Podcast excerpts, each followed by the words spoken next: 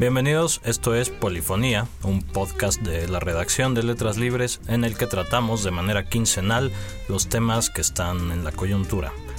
El día de hoy vamos a hablar sobre Star Wars, El despertar de la fuerza, la más reciente entrega de la saga que se estrena el 17 de diciembre. Dirigida por J.J. Abrams, es la primera película de muchas otras que producirá Lucasfilm desde ahora que es parte de los estudios Disney. Desde los primeros momentos, desde los primeros avances de la película, lo que hemos visto es una clara apuesta por la nostalgia, por el revivir la, no las no las secuelas inmediatamente anteriores, sino las primeras, las de los años 70, las dirigidas por George Lucas. Un intento por venderle al público el regreso a una infancia dorada. Para comentar este tema, el día de hoy nos acompañan Mauricio González Lara. Mauricio, bienvenido. Hola, ¿qué tal? Gracias por invitarme. Crítico de cine, colaborador frecuente de Letras Libres. Y Daniel Krause. Daniel. Eh, encantado de estar aquí con Mauricio para platicar de su película favorita. Yo sé que La Guerra de las Galaxias lo vuelve loco. Perfecto. Daniel es también crítico de cine y desde luego miembro de la redacción de Letras Libres. Para empezar, entonces, Daniel, Mauricio, quien quiera empezar, el tema de la nostalgia. ¿Cómo está articulada esta campaña publicitaria, esta para hacer el acontecimiento del regreso de Star Wars el momento cinematográfico del año o incluso de la década. A mí me parece, me parece interesante, es decir, me parece que ha sido una campaña publicitaria muy inteligente y ha sido una campaña publicitaria inteligente porque ha sabido desmarcarse de las horrorosas precuelas para hacerle creer a los fans que el producto que ahora nos van a dar es un regreso al sentimiento, la textura de las películas originales, de la trilogía original. Cuando lo, curioso es que esta trilogía no podría estar más lejos de esa trilogía original. No está George Lucas. Vaya, Star Wars antes, antes de estas de, de esta nueva trilogía que viene era el producto de la visión de una sola persona, ¿no? Y esa persona era Lucas. Y ahora me parece que se ha vuelto nosotros queremos creer que es eh, que quizás es un regreso como ese origen, cuando en realidad lo que nos está tocando ya es una versión vaya, me atrevo a decir esto a 10 días de que se estrene la película, una versión aún más corporativa de la película. ¿No? Y me parece que esa nostalgia que quieren suscitar en el fan es una cosa absolutamente, vaya, como manufacturada, artificial, ¿no?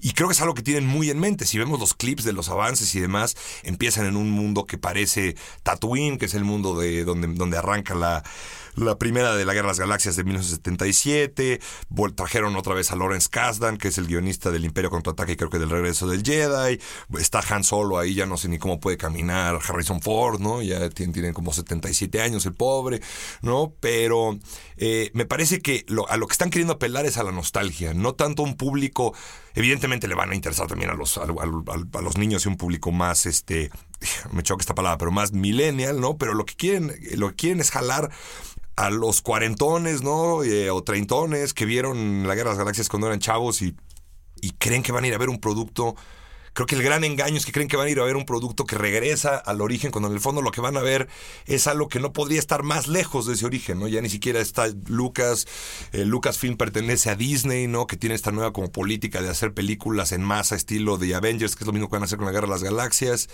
Me parece que ahí hay algo como interesante que debatir, este engaño, este engaño publicitario, vaya. Eh, a mí también parece que ha sido me parece que ha sido muy inteligente.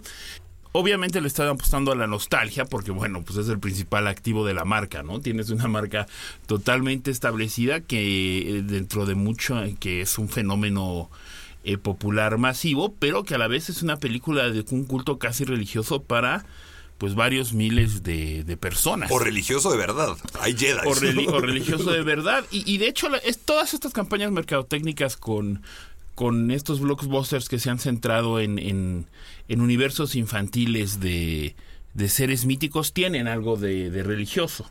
Y de hecho tú ves, la, la, idea aquí se dice que para mm, lo importante de las redes sociales no es el contenido, ni que, que, eso es, una, es, es, un error, ¿no? Con frecuencia escuchamos content is king para cuando se refiere la gente a internet y mercadotecnia en, en online pero realmente el, contenido en sí no es lo importante. Lo que es importante es las conversaciones que provoca el contenido. Y creo que en este sentido, pues Star Wars sí se enmarca totalmente en esto. eh, y se enmarca de una manera casi, casi religiosa, porque es mostrar este contenido que provoque esta reacción de borrachera espiritual entre los seguidores de la, de la serie. De hecho, a mí, a mí lo que me divierte más que, que ver los trailers es el trailer reaction video. Es decir, los, los videos en YouTube de los fans. Hay uno buenísimo, reac- Reaccionando a los eh, al, al tráiler. Y tú ves cómo van viendo el, el tráiler y es como estar en esta especie de sesión eh, de templo cristiano en que una borrachera espiritual se va apoderando de ellos y acaban casi convulsionándose en el piso de, de que los ha tocado Dios, ¿no? Y empiezan a llorar. Y, y, por ejemplo, dice que Han Solo que apenas puede caminar. A Han Solo se le pagó no sé cuánto, pero me imagino que va a estar en las decenas de millones de dólares. Pero ese I'm Home del tráiler, pues va mucho a esto, ¿no? Es, es, cierra este círculo religioso, familiar y vale cada dólar de lo que se le haya pagado. Entonces... Eh, Pero eso lo sienten también los fans. Ese I'm Home es Han Solo. Claro, diciendo, estoy en casa. Yo estoy- también ya llegué a mi... O sea, yo también como fan ya llegué de- al templo de vuelta. Es el, ¿no? el ratatouille, el caldito de pollo caldi- y visitar de nuevo la casa de tu abuela al mismo tiempo. Es algo que, que- que te, que te sobrecoge. Y lo, lo- lo que me parece, eh, digo, y esto es divertido, claro, y, y no se me parece saludable, no voy, no, no, no quiero entrar a eso porque uno siempre suena regañón, pero eh, lo, que sí me parece interesante, que es lo que dice Daniel, es lo, decepcionante que a veces sí resulta, porque es como cuando, digo, está bien- muy bien ejecutada la campaña mercadotecnia y, y tú te vas en este viaje que dura como año y medio de esperar la película y ves el tráiler y es como que si estuvieras en Apocalipsis ahora y estás viendo la película y vas en el río y son estas dos horas de build up en que te van construyendo y que te van construyendo, pero que en lugar de Marlon Brando se apareciera el loco Valdés, ¿no? Y entonces ya ves la película y es esta decepción terrible de, bueno, todo este build-up no llegó a, a un clímax. Es como que Yo- si me estuviera masturbando sin clímax.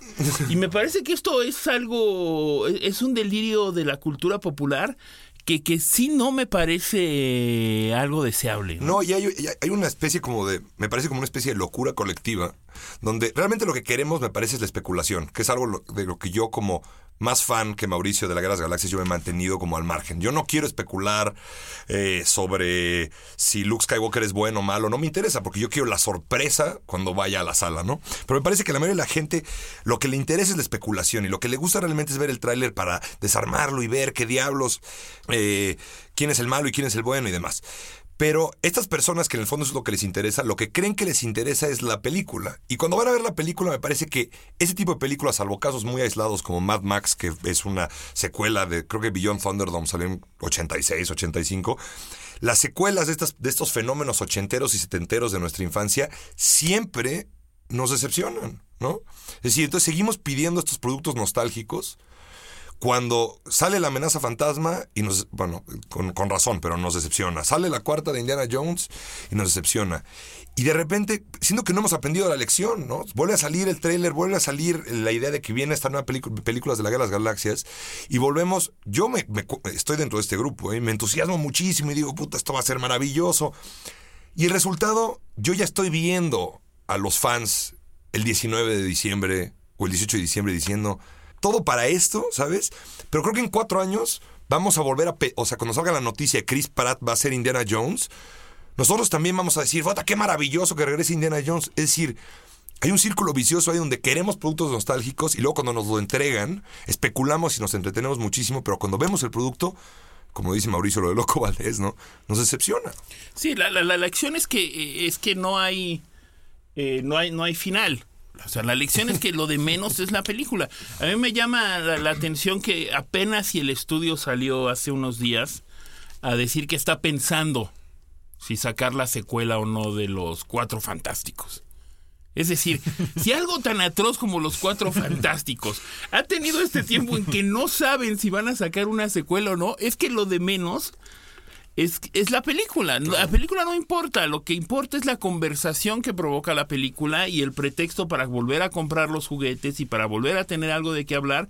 Y pues para llenar ese vacío que quizás sí queda cuando la gente eh, crece y torna su vida a otros aspectos más cotidianos. Este es un muy buen pretexto para prolongar ciertos placeres. Pero placeres infantiles o... Totalmente. Placeres infantiles. vamos a eso. Todo esto que dices presupone que la gente efectivamente crece pero no para los estudios de Hollywood. Para los estudios de Hollywood parecería que la, la, idea es que de hecho el público no crezca, que el mismo público a la edad de 12 años o a la edad de 52 pueda ver las mismas películas y disfrutarlas de la misma manera. Es una cosa de infantilización que en el caso de Star Wars es muy evidente. Es decir, está, es reciclar una película que una generación vio hace 40 años para que la vuelva a ver más o menos renovada, aunque a la vez garantizando que sigue siendo la misma película, solo más, más nueva, con nuevos personajes, que apelen a una nueva generación. Es como este reciclar historias que apelen a toda clase de públicos, que puedan ser vistas lo mismo por el papá que por el hijo, y dejar de lado lo que vendría siendo un cine más adulto, con que, trate preocupaciones, eh, que trate asuntos adultos, digamos. Creo que Hollywood aprendió algo con las precuelas de la Guerra de las Galaxias. Aprendió básicamente dos cosas. Aunque venga del mismo creador, venga del mismo cerebro, yo creo que la gente no quiere un producto que sea que tenga los mismos personajes, pero sea distinto en textura y en atmósfera al producto original. Es decir, la queja era que las precuelas no se parecían, no tenían ese tono como de western falso cura, kurosaweano que tenía la que feo objetivo me saqué ahí que pero que tenían las originales de la Guerra Galaxias. Era un asunto más como burocrático político. Y entonces a la gente no le gustó eso. Eso es uno. Y la otra es que el producto era evidentemente infantil, ¿no? Es decir, eh, tenía Jar Jar Binks, tenía un humor mucho más burdo, y entonces eso alejó a los fans originales. E, esto viniendo de un público que termina una saga con una fiesta con ositos de peluche. Cierto, ¿no? Pero por alguna manera nosotros queremos creer que eso era, que esa trilogía original era algo mucho más adulto. Y creo que la prueba de que aprendió la lección está de nuevo en el producto lo vamos a ver, pero lo vemos en la campaña mercadológica de, la, de, esta nueva, de esta nueva secuela, donde es, el chiste es, evidentemente esto es un producto que le va a gustar a los niños de 10 años, pero lo vamos a marketear para que sea un producto que también, que también sea este, agradable para los, para, para, los adultos y los adultos sientan que es un producto adulto a pesar de que es un producto infantil. No sé si eso tiene sentido. Sí, tiene todo el sentido del mundo. Yo, yo ahí... Eh eh, digo, dos, dos cosas, ¿no? Dos, eh, reflexiones. La, la, primera es, eh, a mí lo, lo, que me molesta de esto, porque digo, finalmente no tiene nada de malo volver a sentir un placer infantil, pero lo que me molesta de esto es, es que la que la gente, y esto, esto se, se ha dado de manera gradual durante los últimos 30 años, es que se va imponiendo esta, esta idea de que no existe alta y baja cultura, sino de que existe una nueva cultura y en esa nueva cultura están los superhéroes y están productos como Star Wars y esto tiene tanto valor artístico como lo otro y si no estás de acuerdo eres un amargado que no entiende nada. Entonces, o aceptas esta infantilización o estás fuera de la cultura. Ya no hay alta o baja cultura, estás fuera de la cultura, estás fuera de la nueva cultura. Y que se quiera imponer esto a mí sí me resulta eh, molesto. Y la segunda observación, que, que, sí también me parece algo eh, no deseable, es que obviamente al, ser eh, estas cintas eh, que, infantiles, que, te infantilizan, como Star Wars, los superhéroes, nunca nadie muere. Nunca hay repercusión. Entonces, por ejemplo, pues en Star Wars, pues todo el mundo baila y salen los espíritus de la gente que se portó mal y todos son amigos, los superhéroes siempre resucitan no hay consecuencia negativa y es esta evasión, pero en el sentido de casi religioso, de decir, si yo sigo creyendo en, estas cosas, pues nunca nada muere y nunca nada se va. Y eso también me parece que valdría la pena ser reconsiderado, ¿no? Bueno, eh, eh, yo desde un punto de vista meramente dramático, yo más diría que el hecho de que nadie... A mí me molesta muchísimo de los superhéroes, por ejemplo, yo llevo ya varias que no veo, ¿no? Y en gran medida no las veo porque ya... Pues siento que no hay nada en juego. Es decir, cuando nadie puede morir y cuando nadie puede perder, por lo menos en la Guerra de las Galaxias, bueno, lo recupera en dos minutos, pero por lo menos Luke Skywalker pierde un brazo, ¿no? Vaya, me parece que dramáticamente no son interesantes porque nunca hay, porque nunca hay nada en juego realmente. Aunque esté en juego la raza humana, realmente no hay nada en juego. No sé cómo, no sé si eso tiene sentido. A, mí me recuerda, eh, la otra vez estaba con, con, una niña de, de, seis años y precisamente su gran eh, trauma es, es que yo no quiero crecer y yo le digo, bueno, pues yo tampoco. Y dan ganas de ver una película de superhéroes, es decir, pues no hay nada en juego, ¿no? No, no tiene por qué haber cosas en juego porque yo no quiero crecer. Eso es básicamente algo eh, que está en el centro del discurso de todas estas eh, eh, películas y que sí me parece que vale la pena ser señalado. E incluso en otros productos que nos que, que, de alguna manera sí terminan relacionándose. Si tú por ejemplo ves eh, algunas películas de Tarantino como películas de superhéroe como podría ser el caso de Django por ejemplo eh, o, o, o, o, Glorious Bastards pues está este mundo en que yo también puedo recomponer el pasado y, y no pasa nada, ¿no? Es este estado infantiloide también. no, no me sorprende que Tarantino eh, defienda en la última entrevista con que le hizo New York Times con, eh, con Bret Easton Ellis, las películas de superhéroes. Pues claro, ese es el discurso de las últimas dos películas de Tarantino. Por más talento y repercusión que sí pueda haber en ese universo. Pero sí es un universo que de alguna manera va infectando con, con su discurso a muchos otros eh, aspectos de la, de la cultura popular y eso a mí sí me parece eh, digno de ser discutido, por lo menos.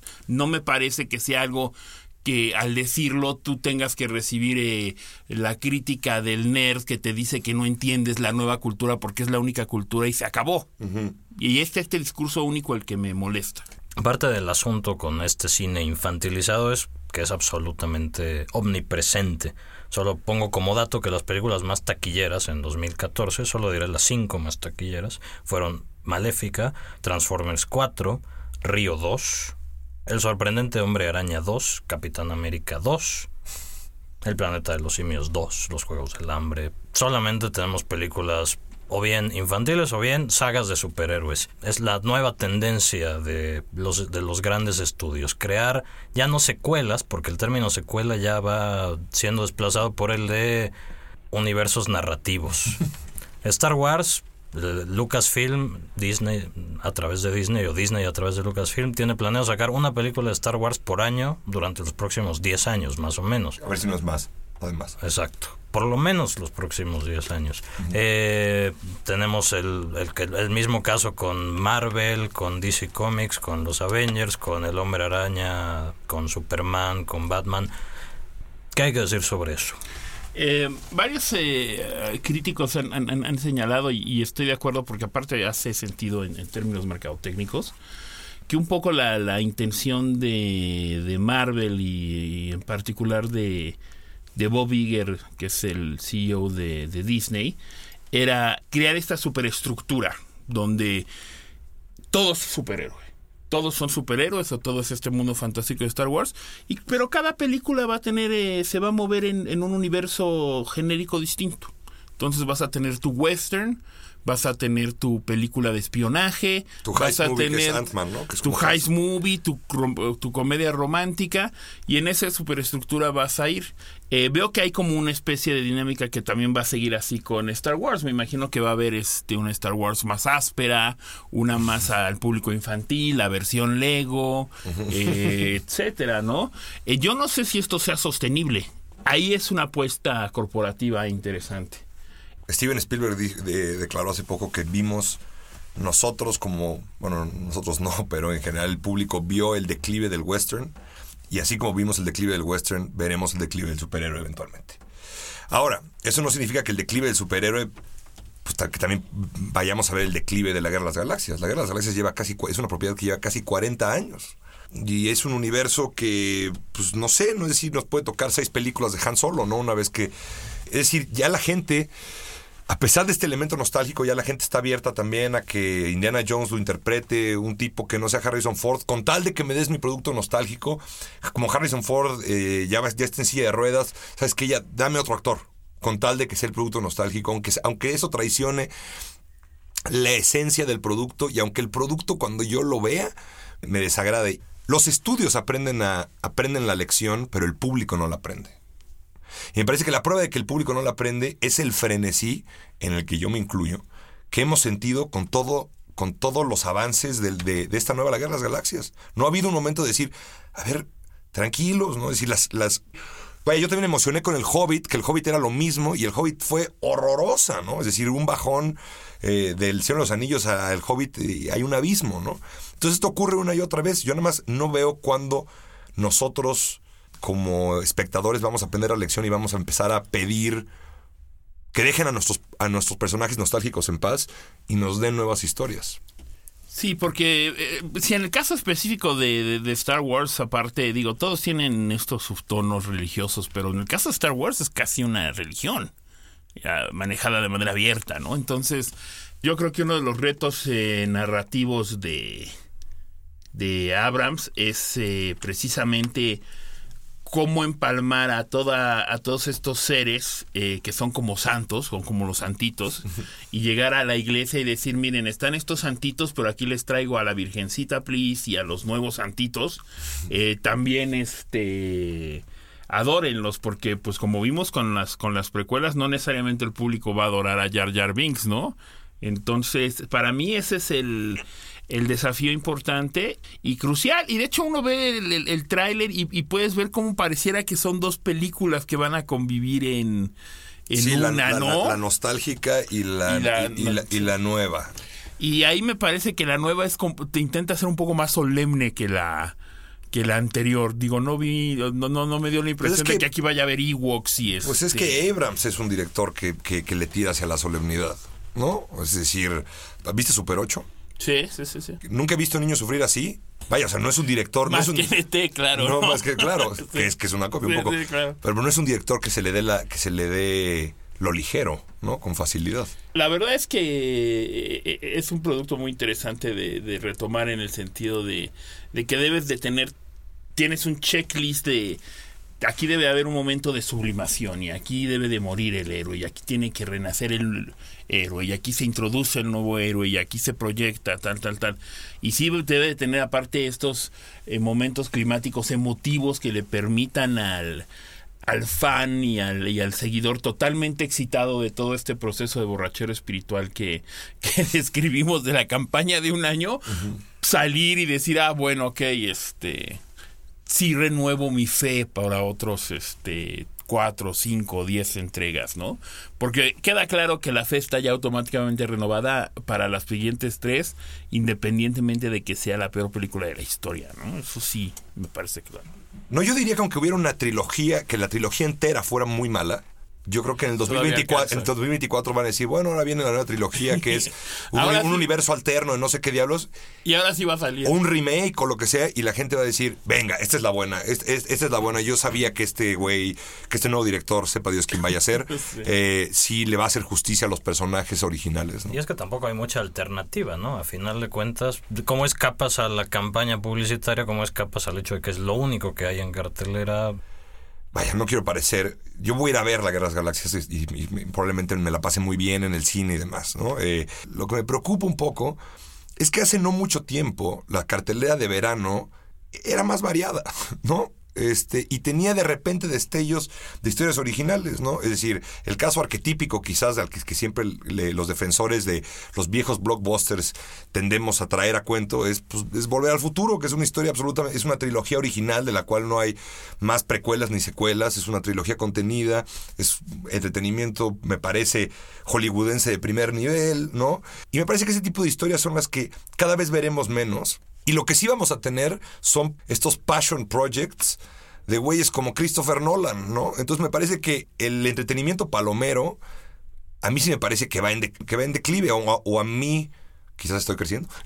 a mí cada vez me interesa menos, ¿no? No lo creo, pero. No lo que yo tampoco lo creo, la verdad. Yo culpo a Hollywood, no, no creo que yo esté creciendo. No, fíjate que, que, eso es interesante porque hay una. Ahí la opinión está dividida eh, um, personas como, te digo, como Tarantino, que, a mí me resulta interesante que Tarantino defienda la narrativa del superhéroe porque sus últimas películas tienen que ver con esto de que bueno no, nadie está realmente todo es cambiable no o sea podemos cambiar todo.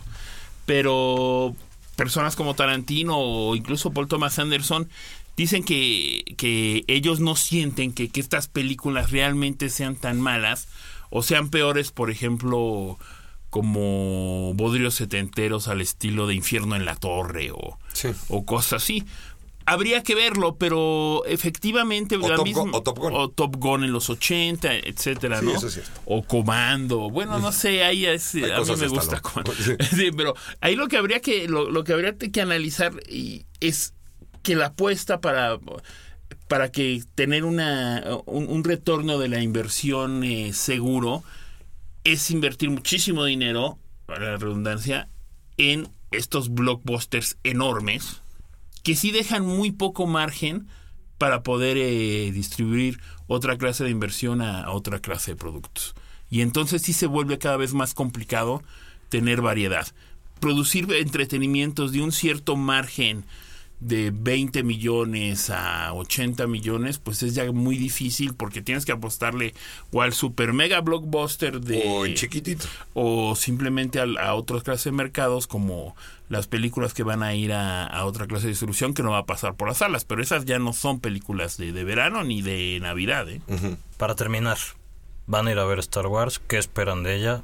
Rápidamente, Mauricio. Sí, pues claro que la, que la digo, yo, yo estoy, yo, me choca a mí mucho la idea del, del crítico como, como, como cadenero o este, o semáforo o, o guía supremo que te dice lo que debes ver y lo que no debes ver, ¿no? Yo creo que hay que ver de todo y hay que ir con la mente totalmente abierta y ojalá me la pase bien en, en Star Wars, ¿no? Eso es mi.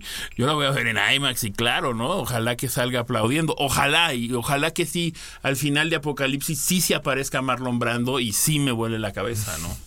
Yo, yo la voy a ir a ver. Eh, yo lo que creo es que la película va a ser mejor que las precuelas, que eso no es decir mucho.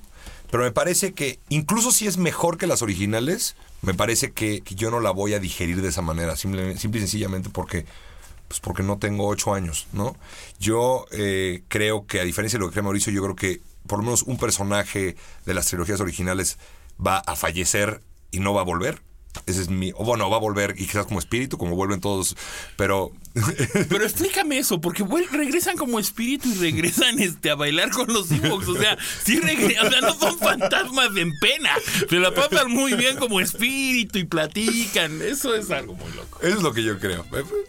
La voy a ir a ver, la voy a ir a ver probablemente en el estreno, además. Ok. Pues muchas gracias, Mauricio González, Gracias Daniel. Krause, por estar aquí. Gracias. Esto fue Polifonía y los esperamos dentro de 15 días.